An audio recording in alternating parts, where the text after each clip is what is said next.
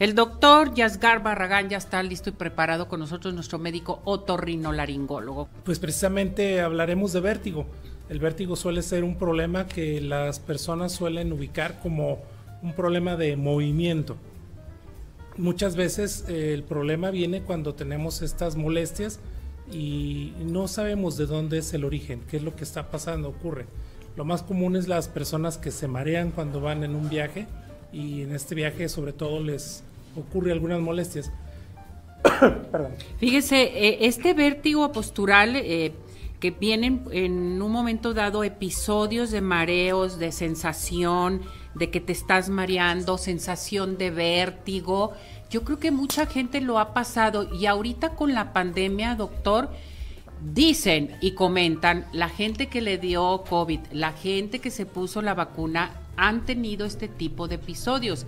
No sé si se intensifica demasiado este tipo de mareos o no, o este tipo de vértigos en un momento dado. Excelente comentario, porque la, verdad, ahorita las personas están muy, ¿cómo se podría decir? Susceptibles. Susceptibles. Y cualquier cosa que parezca que no tenían antes, empiezan a reportarlo como, oiga, a mí el virus condenado me pasó esto. Pero en realidad el vértigo postural paroxístico benigno tiene ese nombre así de grandote y de horrible. Eh, pues la palabra benigno al final significa, ¿saben qué? No tiene nada que ver con cáncer, con alguna cosa mala, algún tumor o algo así. Eh, es un vértigo que se presenta desde la adolescencia y ahora sí que en el transcurso de la vida. Es muy común en personas activas, eh, personas que desarrollan actividades deportivas y tiene que ver sobre todo cuando notan que movimientos bruscos de la cabeza generan incomodidad. O sea, oiga, es que me levanto de la cama y siento que me voy de lado o me da una borracherita y duro un rato. A veces los teníamos estas molestias, pero pues bueno, pasa el asunto de la convalescencia del COVID y la gente dice, no, es que yo no lo tenía ya preguntándonos o reflexionando un poquito, sí es algo que muchas personas tienen, pero no está ligado a un problema de que el oído tenga algo malo o, alguna situación. Tiene que ver con nuestro sistema del equilibrio. Tenemos rápidamente tres.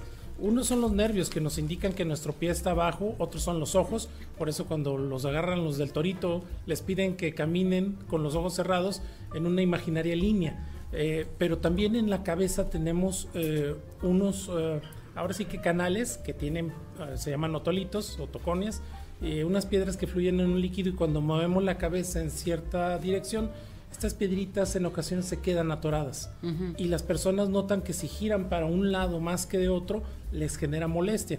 E, esa es la palabra postural. El paroxismo, y esa es la mala, una persona que experimenta vértigo alguna ocasión de este tipo, puede volverlo a repetir, puede tener otro episodio. Y lamentablemente ahí sí no hay una vacuna, inyección, medicina para prevenirlo.